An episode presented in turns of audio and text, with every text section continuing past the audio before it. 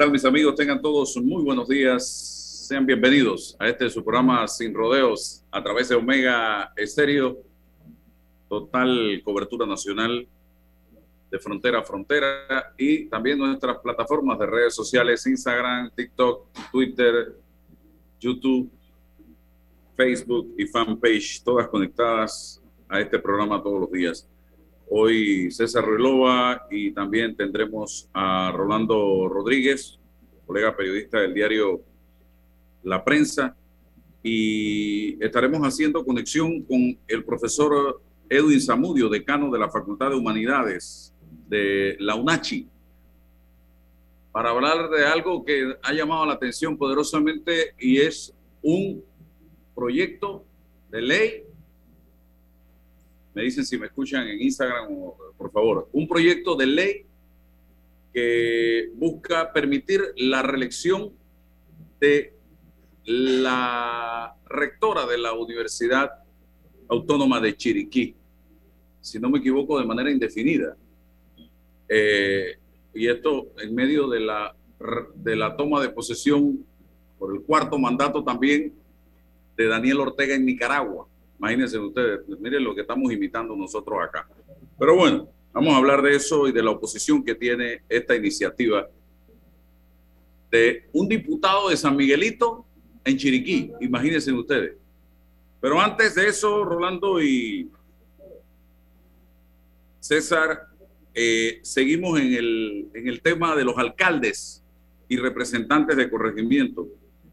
Los alcaldes José Luis Fábrega Rolin Rodríguez de Arraiján, Alex Lee de Colón y Héctor Valdés Carrasquilla. Yo no sé dónde está metido el, alcalde de San Miguelito, porque no lo veo. Está totalmente, ya ni con la guira se le ve. Eh, han demostrado tener, dice una glosa hoy del diario La Prensa, mucho más en común que haber ganado sus comunas en las elecciones del 19 además de ser fuertemente cuestionado, dice la glosa, por sus gestiones, forman parte del selecto grupo de funcionarios que aún en plena pandemia se han asignado la friolera de 5 mil mensuales en gastos de movilización.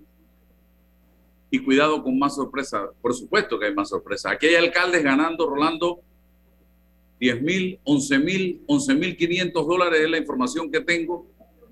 Eh, y bajo la figurita el gasto de movilización. Y esto a través o arropado con la sábana, con la manta de la descentralización. Y casualmente me gustaría preguntarle a la población panameña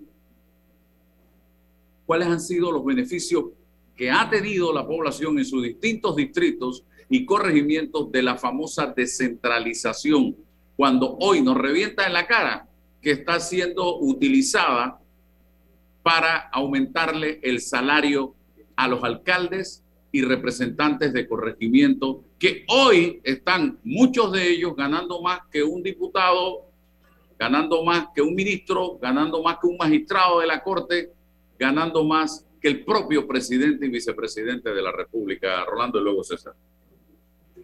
Mira, O sea, yo, yo no tengo palabras para describir el descaro de nuestros políticos. 5 mil dólares de movilización. ¿A dónde se van a movilizar, por el amor de Dios?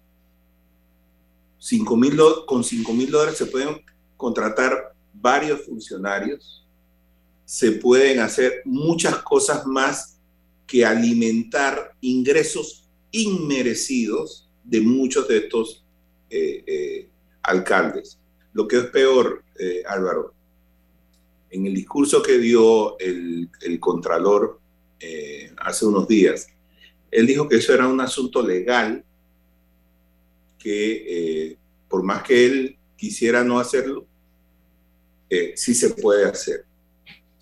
Pues eso le ha abierto la puerta a todos los alcaldes para para hacer este tipo de cosas.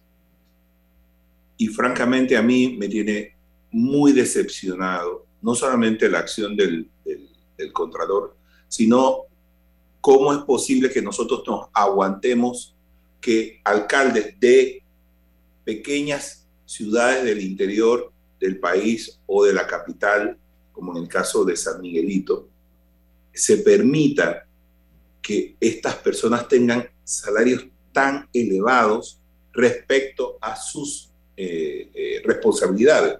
No digamos que son salarios, pero sí son ingresos que entran directamente a sus bolsillos. Y esto de la descentralización ha terminado tan mal que yo me pregunto si esto ya no requiere una reforma a la ley para tratar de aguantar la forma en que se están manejando estos dineros. Yo recuerdo que eso era básicamente para inversión, pero ahora en pandemia, ¿cómo es posible que los alcaldes se aumenten cuando tenemos menos ingresos, cuando las necesidades de sus, representados son mayores en este momento? Y estos aprovechan con la mayor cara dura del mundo estos, eh, estos fondos para llenarse los bolsillos. Eso no lo entiendo. Y fíjate una cosa, Álvaro, nosotros hicimos hace un par de años un estudio, un reportaje de investigación precisamente sobre cómo se manejaban los dineros. Y, y, es impresionante ver cómo se ha malgastado el dinero en, en, en los fondos de descentralización. De hecho, eh, recuerdo haber visto proyectos sin terminar, proyectos que no ayudaban, proyectos inconsultos, proyectos que eh, eh, llevaban meses, proyectos que no tenían ningún objeto hacerlo en esas comunidades. Es, decir, nosotros tenemos una gran cantidad de alcaldes que no saben qué hacer con ese dinero. Y lo que es peor, Álvaro, junto con el, proyecto del, diputado eh, Javier Sucre, que pretende que una parte de los ingresos del Estado sean eh, destinados a las alcaldías de forma eh, fija, más este asunto de, de los gastos de movilización, vamos a tener en el futuro candidatos de diputados que saben que probablemente no van a salir movilizándose hacia los dos puestos, es decir, van a estar candidatizándose para dos cargos. ¿Por qué? Porque ahora las alcaldías tienen mucho dinero, producto de, la descentralización, y probablemente si se aprueba ese proyecto de ley de Sucre, probablemente también van a tener ingresos del gobierno central de forma fija que suman millones de dólares a cada, a cada eh, alcaldía. Así que estamos viendo una danza de millones, una danza de dineros inmerecidos, pero aquí no, se, no pasa nada y el Contralor simplemente dice, bueno, eso, se puede hacer, eso, eso se puede hacer. O sea, ¿con qué cara nos viene a decir eso? ¿Con qué cara? Yo, yo creo que, y además el presidente tiene que intervenir en este tipo de cosas. Esos son miembros de su partido. ¿Hasta cuándo vamos a estar eh, eh, eh, en esta zozobra? Cada vez que cerramos los ojos, aparece un tipo rico en el gobierno. Esto no puede seguir así, Álvaro. No puede seguir así. No, y, voy con César. La gran interrogante es cuáles son los grandes proyectos, las grandes obras que se han desarrollado en dos años y medio de gestión de cada uno de estos alcaldes, para poner solamente los ejemplos de estos alcaldes. Hay que seguir buscando, porque tiene que haber cositas por ahí bien interesantes que van a salir a la luz pública. Eh, en sus comunidades, en sus distritos, en medio de un incremento salarial que se han hecho de 5 mil dólares cada uno para movilización. Yo quiero saber que nuestra gente, nuestros amigos de Colón, donde usted ve una isla de riqueza en la alcaldía, en un mar de pobreza que es Colón, el distrito, nos vamos a Raiján, yo quiero preguntarle a los amigos de Reján cuáles son los grandes, los cinco grandes, los tres grandes proyectos que ha desarrollado el alcalde de Reján que le han permitido aumentarse el salario.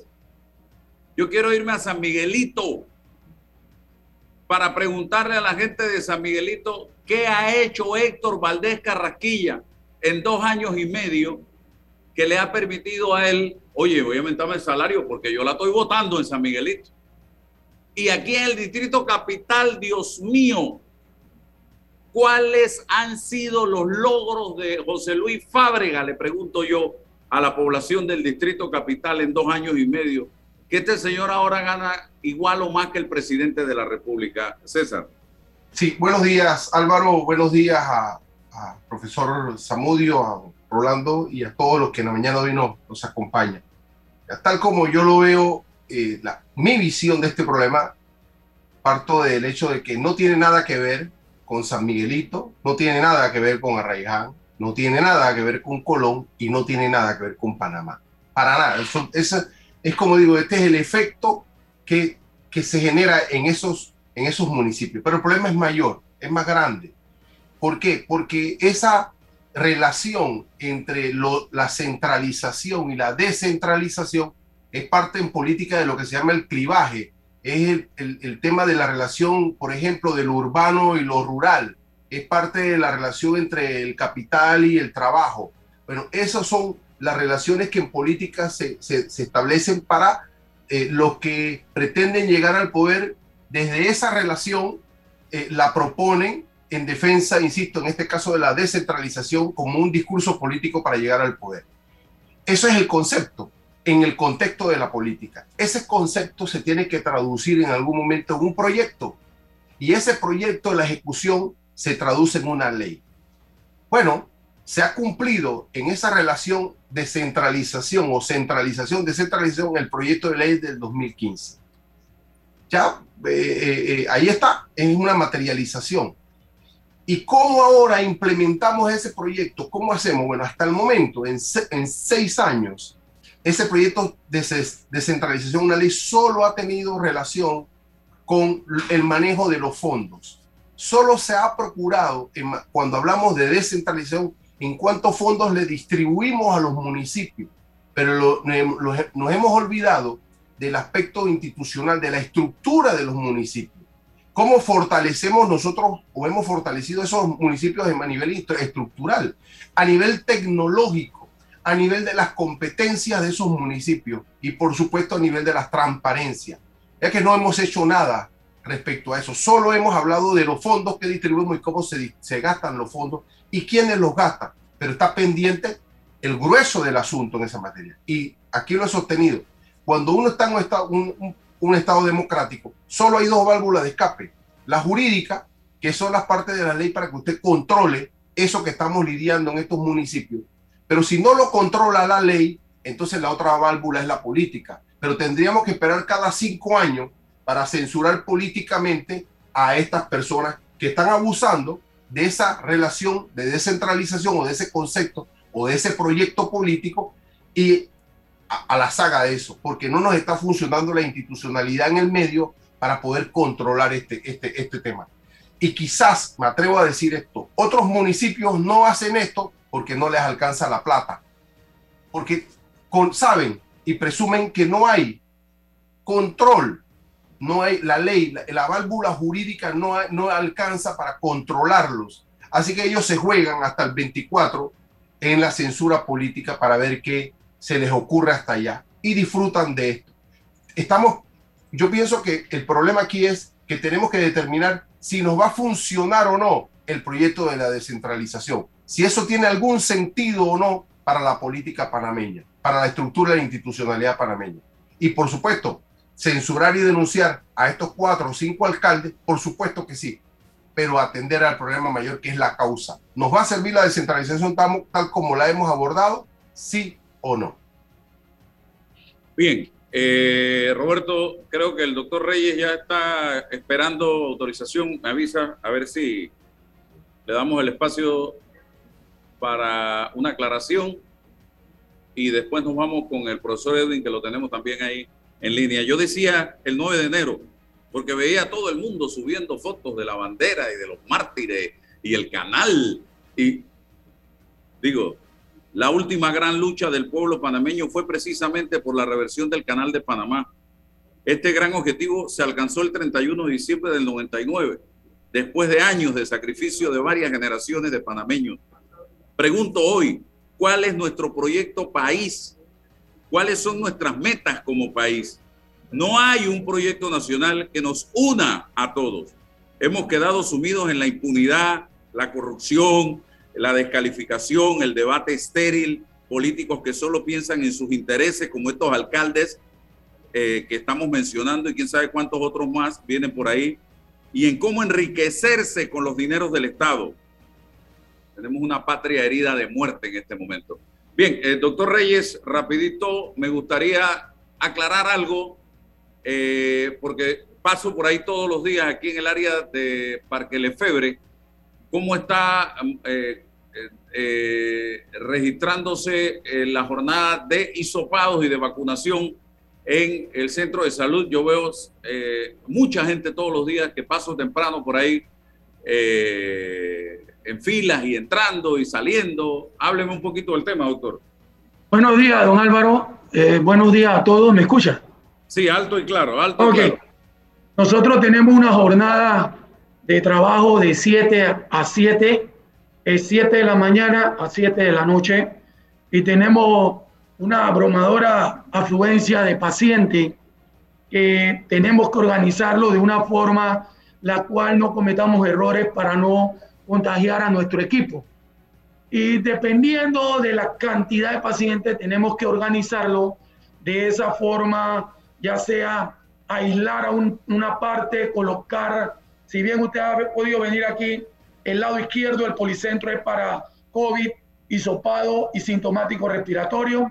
Tenemos las vacunaciones de niños y de adultos adentro del policentro y tenemos que hacer las pesquisas necesarias para que no se nos escape nadie con COVID hacia adentro. Sabemos que algunas personas eh, no, están, no están haciendo caso de la cuarentena, están con COVID y están en la calle. Y lo importante es que nosotros protejamos a las personas sanas con eso. En, eh, la aclaración que quería hacerle es que no hay ningún requisito sine qua non para la vacunación de eh, COVID. La persona llega, se anuncia y nosotros lo ponemos en la lista de espera afuera hasta que terminemos las personas que estén adentro, porque no podemos llenar todo el salón con personas, tenemos que guardar el, distanciamiento, protegerlo. Y recuerde que adentro está la enfermera, la auxiliar y el personal de la IG, que es la que toma los datos. Luego se esperan los 15 minutos y al desalojar la sala, se suben 12 personas más porque aquí lo vacunamos de 12 en 12 personas. En términos de atención de la consulta externa, pues lo estamos haciendo con pacientes reducidos, con citas reducidas, porque lamentablemente la capacidad instalada que tiene el Policentro de Salud de Parque Lefebre no es tan amplia para llenar todos los cupos que nosotros quisiéramos brindar. Pero sí estamos atendiendo las especialidades que hay en este policentro estamos atendiendo las urgencias, las consultas externas y lo, principal que son los sintomáticos respiratorios. Eh, ¿Por qué están demorando tanto los resultados, eh, doctor Reyes? Hay personas que les demora de cuatro a cinco días o más. Y usted puede notar la cantidad de hisopados que se hacen es alrededor de 17 mil para arriba. Creo que este fin de semana, en, en esta semana se hicieron 125 mil hisopados en una semana. Eso es un récord. Entonces, me imagino que la capacidad del Hospital Gorga eh, llega hasta un cierto límite. Entonces, por consiguiente, no se puede dar una respuesta inmediata. Tengo entendido ya que la AIG, las personas pueden ver sus resultados en Panamá Digital. Entran a Panamá Digital y desde ahí pueden ver los resultados privados y gubernamentales. Eso va a ayudar bastante a la situación. ¿Y todos los eh, resultados o todas las pruebas tienen que pasar por el Gorga o solo las del sector público? Solamente las del sector público cuando son PCR. Cuando son antígenos, nosotros las subimos inmediatamente al Enterprise, un sistema en la cual se hace el antígeno y se refleja inmediatamente. Las pruebas que están demorando un poquito son las pruebas de PCR. Los hospitales privados lo suben directamente al Enterprise y queda registrado inmediatamente, don Álvaro. Eh, ustedes no están vacunando niños menores de 12 años. Estamos vacunando niños en el esquema siempre, el esquema rutinario de vacuna. Todos los días vacunamos niños, no en COVID, porque nosotros ah, vacunamos de 12 para arriba, pero sí vacunamos niños en el esquema normal de vacunación, sí lo estamos vacunando. ¿Influenza? Influenza, también estamos vacunando. Ok. ¿Algo más que quiera agregar, doctor, a la ciudadanía que nos sintoniza hasta ahora? No tan incomodada. Eh, nosotros sabemos que a algunas personas no les gusta esperar, pero usted ha pasado por acá y usted ha visto la cantidad de personas que aquí se atienden. Hay que tener un poquito de paciencia. Quisiéramos tener la capacidad suficiente para atenderlo a todos. Sabemos que nos debemos a los pacientes, pero es fundamental que nosotros mismos mantengamos las medidas sanitarias para poner el ejemplo y pues, salvaguardar la vida de muchas personas que vienen aquí, inclusive no vacunadas, y que tenemos que protegerlo porque vienen por sus citas médicas. Te agradezco, don Álvaro, muchas gracias por la oportunidad y estamos a las órdenes para cualquier cosa.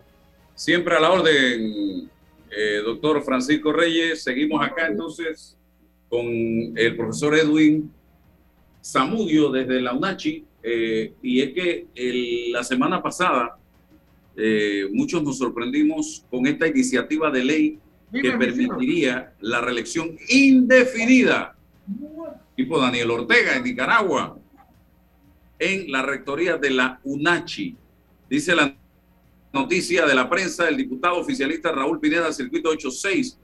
86, San Miguelito presentó ante el Pleno de la Asamblea Nacional sin mayor explicación un anteproyecto de ley mediante el cual se permitiría la reelección indefinida para el cargo de rector en la Universidad Autónoma de Chiriquí, UNACHI, mientras sus colegas diputados y los medios de comunicación esperaban la tarde del 5 de enero del 22 la comparecencia del Contralor, el perredista presentó un anteproyecto corto, consta de tres artículos, por medio del cual se modifica la Ley 4 de 16 de enero del 2006 que reorganiza la Universidad Autónoma de Chiriquí y modifica la ley 12 del 21 de marzo del 17. Dicha iniciativa busca modificar el artículo 36 de la ley 4 del 2006, el cual quedaría así. El rector de la universidad será elegido para un periodo de cinco años, pudiendo optar por la reelección actualmente. Los periodos son únicos y no se permite la reelección en los dos lapsos siguientes.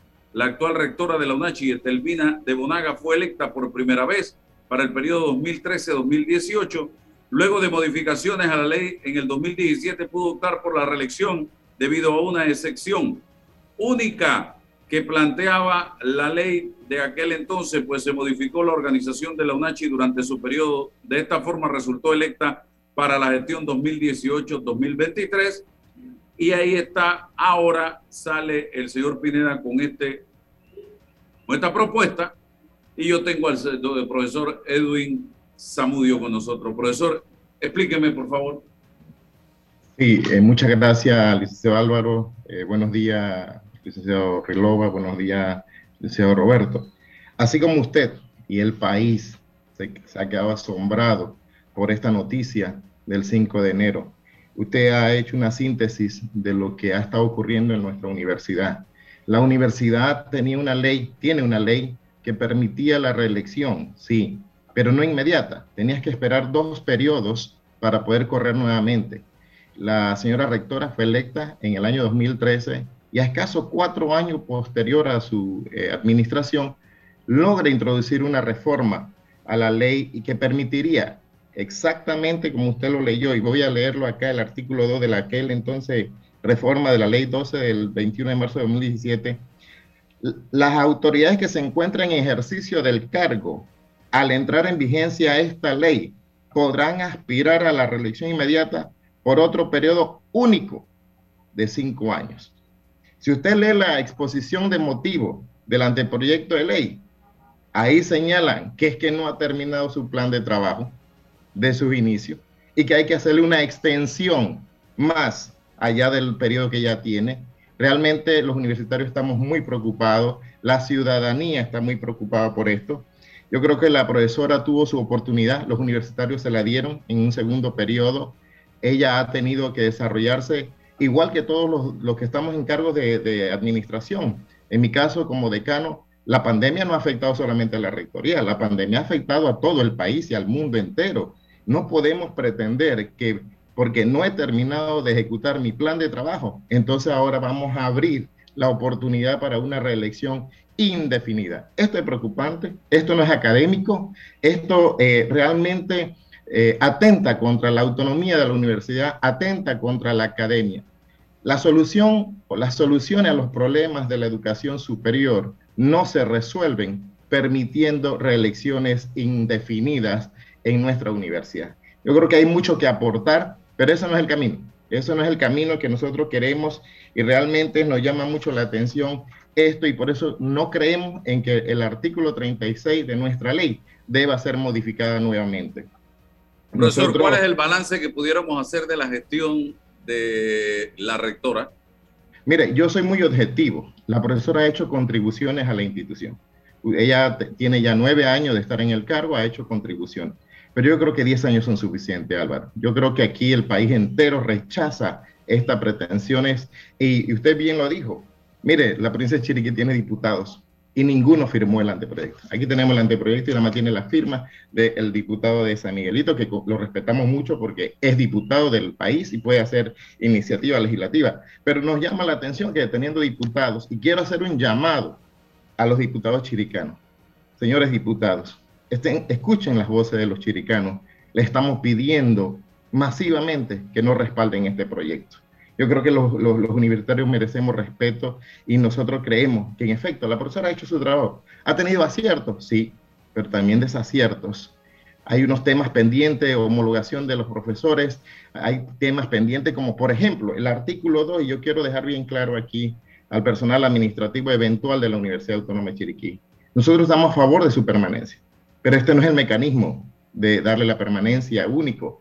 La señora rectora puede convocar a concursos para darle la permanencia a estos eventuales, porque la ley 62 de carrera administrativa así lo permite, Álvaro. Entonces han amarrado el artículo 2 utilizando la necesidad, y yo los entiendo, yo fui eventual, todos en aquellos que hemos tenido la oportunidad de trabajar en el gobierno y hemos logrado la permanencia, eso es una, una, una tranquilidad. Y yo quiero mandarle ese mensaje a ellos la administración actual ha podido abrir los concursos para que se ganen sus plazas de permanencia. No lo han hecho. La señora rectora otorgó más de 300 permanencias en el 2015 a través de un consejo general porque la carrera administrativa se lo permitió. Ahora, a través de los concursos, ella lo puede hacer. Álvaro, estamos recibiendo mensajes por WhatsApp, mucha presión interna, mucha presión interna para que apoyen, salgan a las calles a, apoyar este anteproyecto de ley. Nosotros queremos hacerle un llamado a la Comisión de, Educación eh, para que ellos no prohíjen este proyecto. Mire, si usted desglosa los cuatro artículos que tiene el anteproyecto de ley, el siguiente que tiene que ver con la prima de antigüedad, Álvaro, eso ya está. Eso está aprobado. Eh, el gobierno aprobó eh, por la reciente ley 241 de 2021 sobre prima de antigüedad. Entonces, ¿qué vamos a meter en la ley? La prima de antigüedad ya tenemos ley. El tema de la bonificación se regula a través de los artículos 68, 69 y 70 de la ley 62 de carrera administrativa de las universidades oficiales, exceptuando la Universidad de Panamá. Entonces, cuando usted desglosa los cuatro artículos, ¿cuál es el meollo? El artículo 1, que permite la reelección indefinida. Rolando, pregunta y luego César. Señor Zamudio, yo le voy a decir una cosa. La reelección de la señora rectora tiene su base sobre el aumento que aprobaron en 2020 los, los, los administrativos y las otras autoridades de la Universidad de Panamá. La señora rectora gana 14 mil dólares y yo creo que eso es una razón muy poderosa para quedarse en ese puesto y buscar apoyos como lo está buscando en la Asamblea Nacional. Esa equiparación que se aprobó para darle ese salario a esta señora es una vergüenza, porque no son las mismas eh, responsabilidades que tiene un rector de la Universidad de Panamá que una universidad en una eh, provincia del interior del país. Y aún así, el rector de la Universidad de Panamá no debería ganar eso pero se aprobó esto y esto es una cosa que es un escándalo también. Así que hay que reconocer que también hay culpa de parte de la actual administración, en los que, entre los cuales está usted, por haber hecho esto. Es que esto es lo que ha llevado a la señora rectora a estar solicitando quedarse en ese puesto por todo el tiempo que ella quiera. Esta es la nueva Gustavo García de Paredes de la Universidad de Chiriquí. Así que yo sí tengo críticas a esto, pero hay que ver las razones por las que esta señora quiere quedarse. Y, eso es el doble de lo que gana un diputado. Sí es. Mire, realmente nosotros eh, estamos muy preocupados por esta situación, porque no solamente es ese tema, licenciado, hay muchos temas. Y realmente hacemos una invitación a que los periodistas pudieran profundizar realmente cuáles son las conexiones que hay, la red completa que hay dentro de nuestra universidad. ¿Cuál es el presupuesto que maneja un rector? ¿El presupuesto que maneja un rector? En este momento andamos en 89 millones de dólares. Ok. Otra razón más. Así. Em, profesor, eh, interesante. ¿ah? ¿eh? ahora, el diputado Pineda por ahí ha visitado la universidad, ustedes lo han visto en Chiriquí. Yo, la realidad de la... Yo tengo 20 años de trabajar en la universidad y dos años y medio de ser decano. No lo he visto. Ya. Ahora, eh, me gustó que usted dijo, no, es un diputado de la República y ojalá todos los diputados de nuestra República se interesaran por, por los temas nacionales, porque de eso es que se trata, ¿no? Pero de forma positiva. Ahora, estoy vaticinando cosas hoy y yo dudo, dudo que esto tenga algún tipo de futuro, esta iniciativa de este anteproyecto tenga algún tipo de futuro, porque, porque no solo es un asunto de la Universidad de Chiriquí, para nada, absolutamente. No, no, no, no. El, aquí lo peligroso de esto es que uno empieza con este germen de ir eh, un poco eh, controlando los designios de la política desde el poder me hago eh, un traje a la medida de relaciones indefinidas para rectores, luego para otro tipo de espacios y así sucesivamente. Y creo que el país le ha dicho que no a, todo esto, desde, desde esas iniciativas que han tratado desde lo constitucional a ir reformando prohibiciones, intentando reformar prohibiciones. Entonces, aquí no se trata solo del asunto de la, de la rectora. Se trata de que es peligroso, contrario a nuestra tradición democrática, desde el poder pretender controlar los designios de la política, en este caso universitaria, diciendo aquí está el traje, la medida para usted. Esta ley es para usted.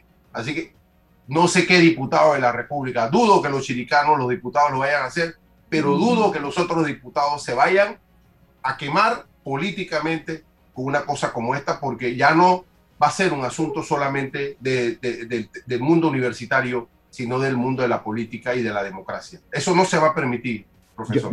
nosotros realmente, eh, cuando vemos las redes sociales, eh, se destaparon. Las redes sociales han hecho pública su opinión sobre el rechazo contundente contra estas pretensiones, porque en Chiriquí están tratando de poner a los administrativos eventuales por delante diciéndole que estamos en contra de su permanencia. No, la administración tiene la fórmula y es a través de los concursos. Ella puede convocar con facilidad en el 2022 los concursos para la estabilidad laboral de nuestros colegas eh, administrativos. Sí, yo sí quiero aprovechar porque esto no es un tema de la Universidad Autónoma de Chiriquí.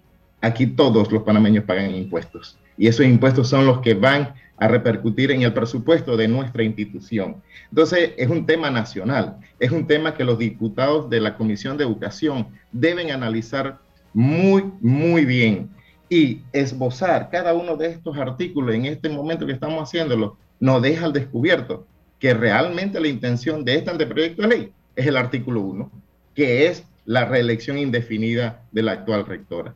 Eh, se dice por allí que en las urnas se define todo. Señores, después que usted ha entrado en el 2013 al cargo y cuatro años escasamente pasados, usted solicita una reforma y se la dan. Y mire cómo quedó establecido por único cinco años. O sea, le dieron la, exposición de motivo presentada acá en este anteproyecto de ley que establece que hay que darle una extensión para terminar el plan de trabajo. Eso ya fue concedido en la ley 12 del 17 del año 2017, el 21 de marzo de 2017. Entonces, no debemos estar exponiendo a nuestras instituciones educativas en estos vaivenes y mucho menos exponer a los administrativos eventuales ante esta situación, porque la rectora tiene la... Discúlpeme, es un criterio muy simplista de decir, le vamos a reformar la ley para que usted termine su proyecto. Es como decir, hombre, donito Cortizo, eh, como usted no ha terminado su proyecto, vamos a ir para hacerle un cambio constitucional para que usted se nos quede cinco años más.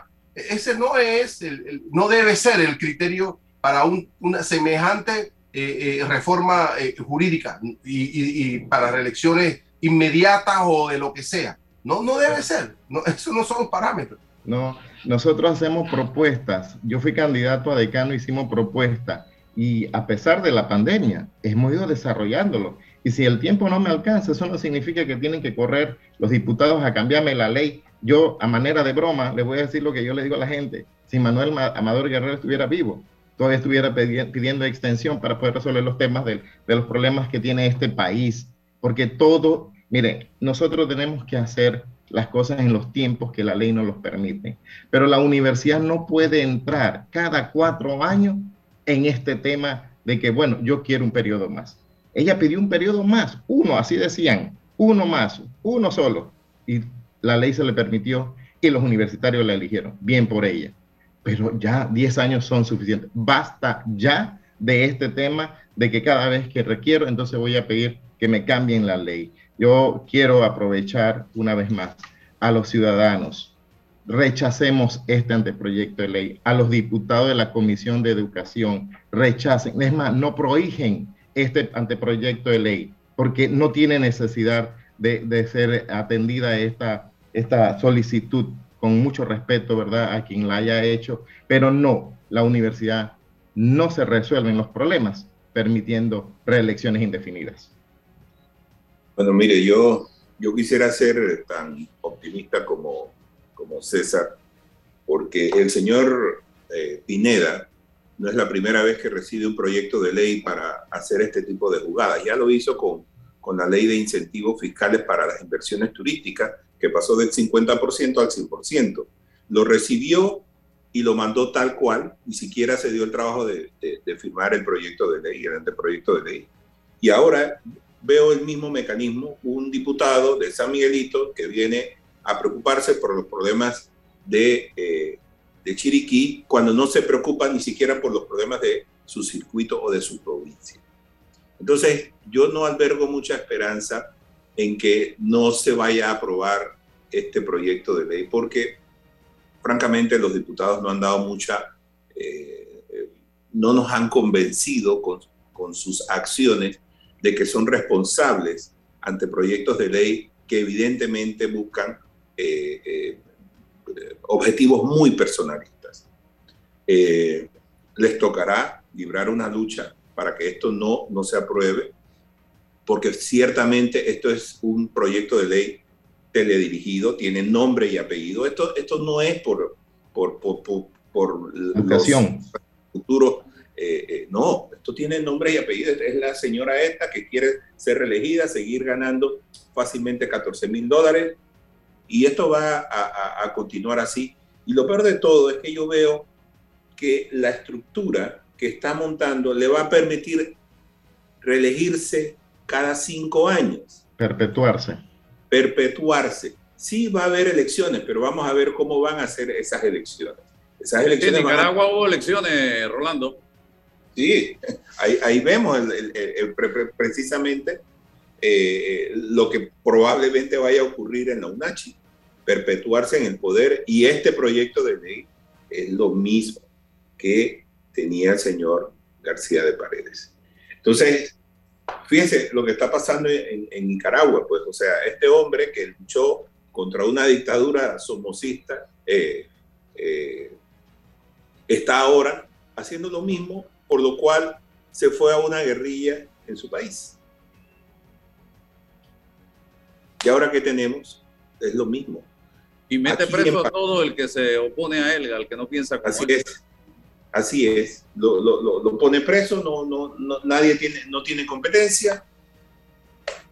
La, yo, yo lo que vislumbro para ustedes es una lucha eh, importante sobre este tema. Eh, obviamente se busca mucho más la educación, viene a ser la excusa, pero realmente es, un, es, un, es muy lamentable que se tome la educación para este tipo de cosas. Porque esto es, como decía César, es política, nada más política. Tú lo has dicho, lamentable, porque se supone que estamos a través de una universidad formando a las futuras generaciones,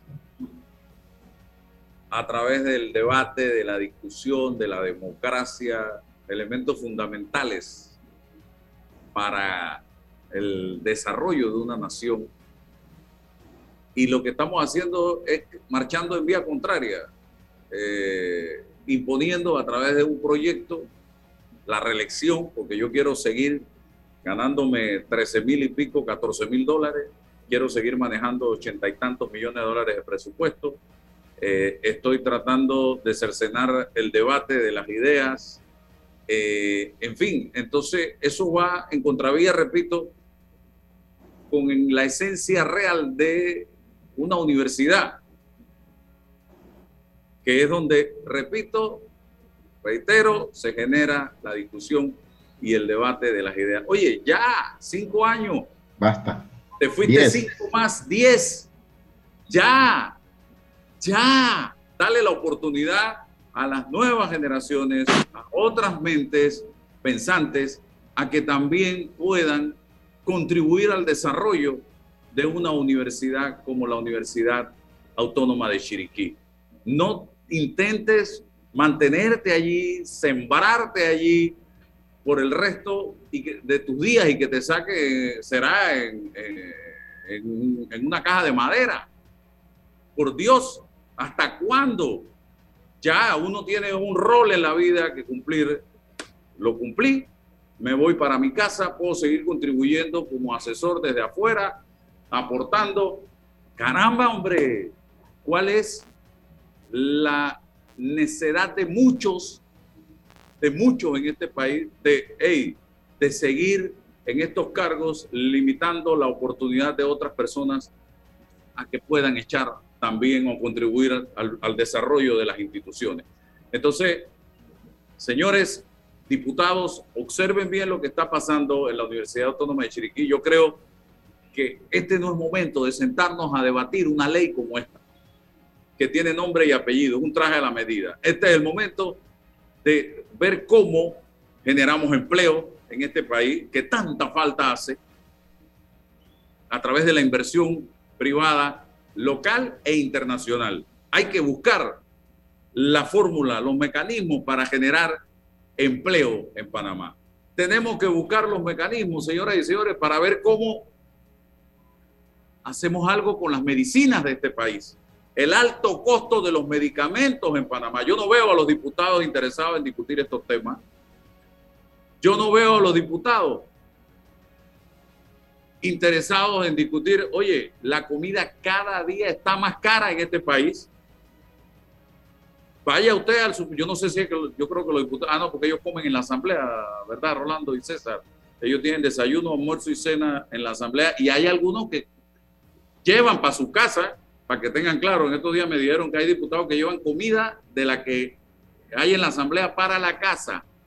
Entonces ellos no les preocupa si la comida está cara o barata, ni les interesa en los supermercados del país. Los problemas que están teniendo los productores con el alto costo de los insumos, el tema de la seguridad, el tema de la delincuencia organizada metida en la política, Oye, hay tantos y tantos y tantos problemas que tenemos actualmente. La educación como tal, el sistema educativo y las grandes dificultades que enfrenta hoy en día. Y yo no veo a los diputados preocupados por este tema. Yo le dije en una ocasión, yo, y lo digo públicamente al señor Raúl Pineda, métete en el tema de la educación. Pero parece que lo interpretó metiéndose en el tema de la UNACHI para que se relija la rectora. El tema de la educación es mucho más que reelegir a la rectora de la UNACHI. Aquí tenemos grandes carencias, grandes dificultades, grandes problemas en materia educativa que tenemos que resolver y los tenemos que resolver a través de la reformulación de normas, de leyes, para ver si echamos para adelante porque estamos estancados. Miren ustedes, 30 mil fracasos se dieron el año pasado en clases virtuales. Yo voy a decir algo que, que puede ser grosero. Muchachos que se podían hasta copiar porque estaban en la casa con el internet prendido y nadie los estaba supervisando y se quedaron 30 mil fracasos. ¿Eso qué te quiere decir a ti? Lo mal que estamos en materia educativa. Y nosotros perdiendo el tiempo haciéndole una, una ley a una persona para que se relija en la Universidad de Chiriquí no puede ser, profesor. Pero lo que es peor, Álvaro, ¿Ah? lo que es peor, han legalizado una situación que es ilegal. O sea, para eso es que está la Asamblea. No podía reelegirse, pasan la ley entonces para que la señora se pueda reelegir. O sea, una situación ilegal pasa a ser legal. Mire, eh, a nosotros nos acusan que estamos en contra de la democracia. Así dicen en los pasillos. Estamos en contra de la democracia porque en la democracia los diputados pueden reformar leyes y en la democracia, una vez que tengamos la ley, en democracia se eligen las urnas. Señores, ya se le dio una oportunidad. Eso que está en la exposición de motivo de que hay que extenderle el periodo porque no ha terminado su plan de trabajo, señores, se le dio, ya se le concedió. Ella tenía que ajustarse a esos dos periodos únicos. Recuerdo clarito y vuelvo a, insistir en este tema. Eh, su equipo decía uno solo más y así les dijo a los tres estamentos de la universidad. Y los estamentos les dieron la oportunidad, creyéndole que era una sola vez más por cinco años. Entonces, eh, la, la, democracia, la democracia también permite la alternabilidad en el poder. La democracia permite que las instituciones se fortalezcan, no se debiliten, y las instituciones educativas no pueden estar al vaivén de cada cuatro años para acomodar una ley que le permita a quien está en el poder acomodarse nuevamente. Bueno, tenga en consideración que una vez probada la miel, ya no quiere saber del azúcar. Tengan eso en mente la próxima vez. Permíteme algo, una reflexión final sobre este tema. O sea, yo, yo uno puede tener criterios y ángulos para analizar esto, y hay varios. Desde el optimismo, porque ya está el anteproyecto, ya está, ya, ya, ya. Entonces, yo propuse de que no va a llegar a buen puerto, pero no hablé de que eh, no hay que hacer la lucha. Por supuesto que la lucha hay que hacerla. Y la lucha hay que hacerla, y yo presumo la lucha porque estamos hablando de una masa crítica distinta. No estamos hablando, cuando hablamos de Nicaragua, estamos hablando de un pueblo cómo identificamos. Pero aquí estamos hablando del pueblo universitario, del pueblo intelectual. O sea, estamos hablando de una masa de pensadores críticos que en el debate tiene que sobreponerse a, a, la intolerancia, a la descalificación y debatir estos aspectos que usted ha planteado, profesor. ¿De qué democracia estamos hablando? Tú me hablas a mí que estoy violando la democracia. ¿Cuál democracia? ¿no? La que permite que en el camino de la democracia tú me cambies las reglas del juego en pleno camino. Bueno, yo descalifico esa democracia, pero es que se le permite a la población universitaria ese debate y yo humildemente pudiese aconsejar que lo primero que haría es invitar al diputado Pineda para que fuera al claustro universitario y sustentara sus razones y debatiera con, el, con, la masa crítica universitaria de, de la UNACHI sus razones. Entonces, y ampliarlo y, publicitarlo y escucharlo, porque yo hemos tenido aquí al diputado Pineda cuando trató de explicar la justificación de una modificación del Código de Procedimiento Penal y esa modificación no ha llegado para ninguna parte porque lo censuramos de manera inmediata.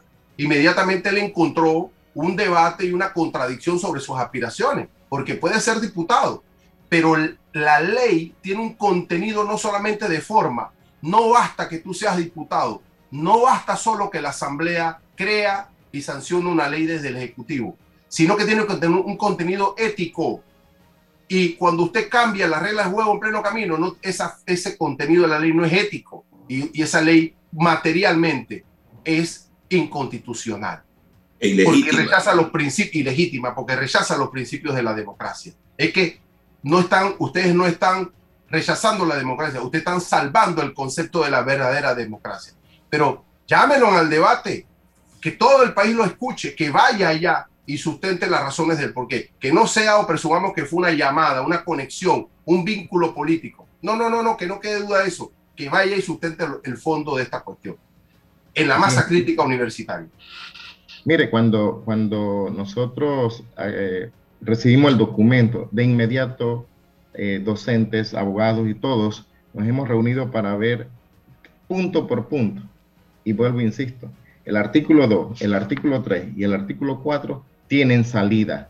El artículo 2, concurso para los eventuales, concurso a permanente a los eventuales. El artículo 3 ya está establecida la ley de prima de antigüedad y la de la bonificación está establecida en la carrera administrativa.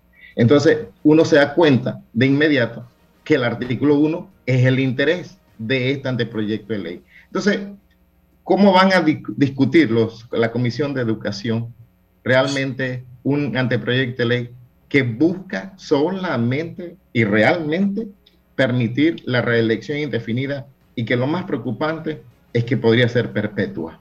así como en la Universidad de Panamá estuvo el doctor Gustavo García de Paredes casi 19 años. Yo creo que esos modelos no debemos copiarlos.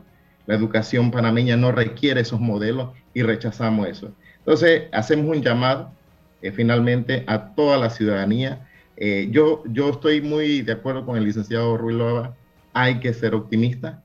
Esta es una lucha, lo sabemos. Los universitarios sabemos que hay que luchar. Yo me encuentro aquí en la ciudad capital yo voy a visitar a la presidenta de la Comisión de Educación, le vamos a entregar una nota, nuestro punto de vista por qué no debe ser prohijado el documento, con copia a todos los miembros de la Comisión de Educación. Son nueve, nosotros esperamos que estos nueve diputados, al momento de que llegue el documento, rechacen el prohijamiento del mismo. ¿Quién es la presidenta de la comisión, profesor? La, la, diputada Alina González.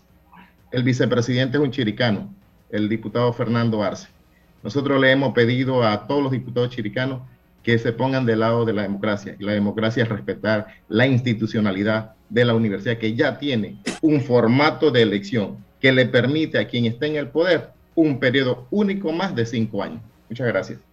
Dice quería agregar algo. Usted tiene, usted tiene una gran responsabilidad, no solamente por el proyecto de ley, sino porque he notado que eh, se está montando una estructura eh, que podría permitir la perpetuación de la persona que esté en, en la rectoría. Así que no solamente tienen que preocuparse por dejar sin efecto este, este anteproyecto de ley, sino que ustedes mismos van a tener que organizarse para desbaratar esta estructura que ha permitido, por ejemplo, que el señor Gustavo García de Paredes permaneciera 19 años en la Rectoría de la Universidad de Panamá.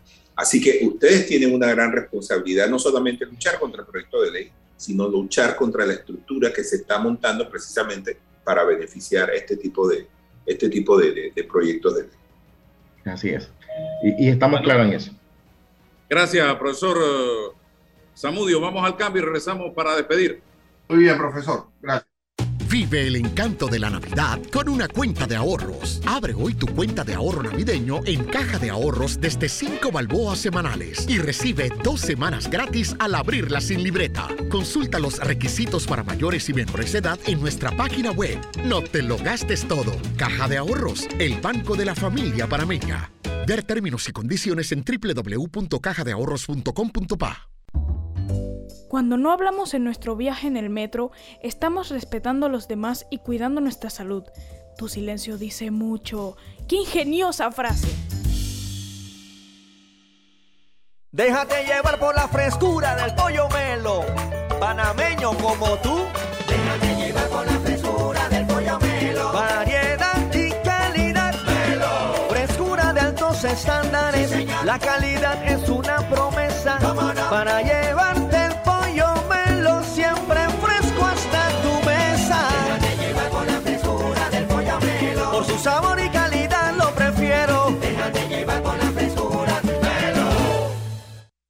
Vive el encanto de la Navidad con una cuenta de ahorros. Abre hoy tu cuenta de ahorro navideño en Caja de Ahorros desde 5 balboas semanales y recibe dos semanas gratis al abrirla sin libreta. Consulta los requisitos para mayores y menores de edad en nuestra página web. No te lo gastes todo. Caja de Ahorros, el banco de la familia parameña. Ver términos y condiciones en www.cajadeahorros.com.pa. Bueno, me voy a comer con una estrella. Mm. Espérate, ¿y tu esposa sabe? Claro, ella sabe que la estrella del sabor es American Star. Y por eso en la casa comemos delicioso. American Star, el tasajo, jamón, chorizos y embutidos más suaves, económicos y con el sabor que le gusta a todos. ¡Oh! ¿Me invitas a conocer esa estrella? Busca la estrella roja y azul American Star, la estrella de tu cocina. Recuerda, si en el metro vas a viajar, mascarilla y pantalla facial siempre debes usar. Cuidándote, nos cuidamos todos.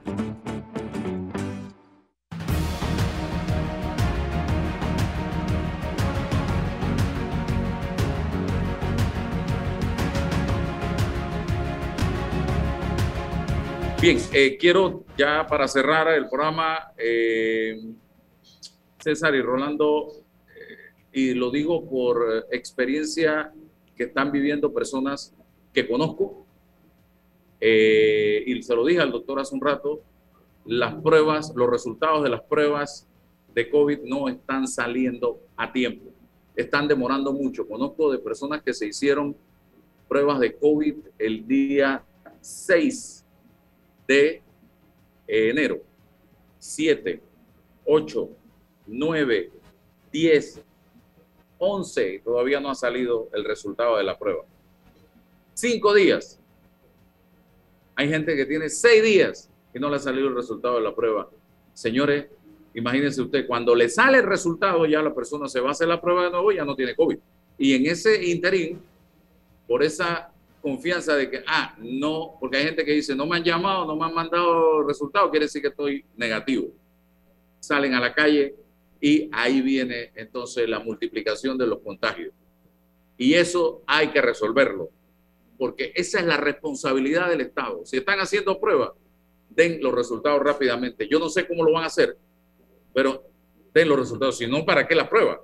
Si vas a esperar 10 días, que es el tiempo de cuarentena, entonces, ¿para qué? Y el otro problema que estaba, se está planteando es que, mira, la persona tiene el contacto de un paciente positivo, se va cinco días para su casa. Nadie le da incapacidad. Son cinco días que no trabaja. Se hace la prueba, sale negativo y regresa a trabajar y hay que pagarle los cinco días de trabajo. Así de sencillo. Y esto conozco de empresas que tienen hoy 50, 60 personas en casa bajo sospecha porque tuvieron contactos y tienen que pagarles el salario a todos. Y nadie les da incapacidad, ni se les puede poner en vacaciones, ni en los días que tiene derecho una persona, son 18 al año. Esto es complejo para empresas. Y además de esto, lo otro, el tema, si te sale positivo ya tuviste 5 días, más los 10 son 15. Y ahí a que te den el go para poder salir a la calle que te puede llevar a 20 días en la casa sin incapacidad, porque por el COVID no están dando incapacidad, estimados amigos que me escuchan. Eh, César y Rolando, para terminar. Sí, eh, es una situación que ahora estamos sintiendo delicada sobre los efectos eh, del COVID, ¿no? todo el aspecto este laboral de la estabilidad, y en el sector privado, y, y la ineficiencia en cuanto a contar con resultados rápidos y, determinar el estatus de, un trabajador con COVID o no. Eh, bueno, esto eh, de verdad que es delicado, todavía, todavía no hay solución a esto.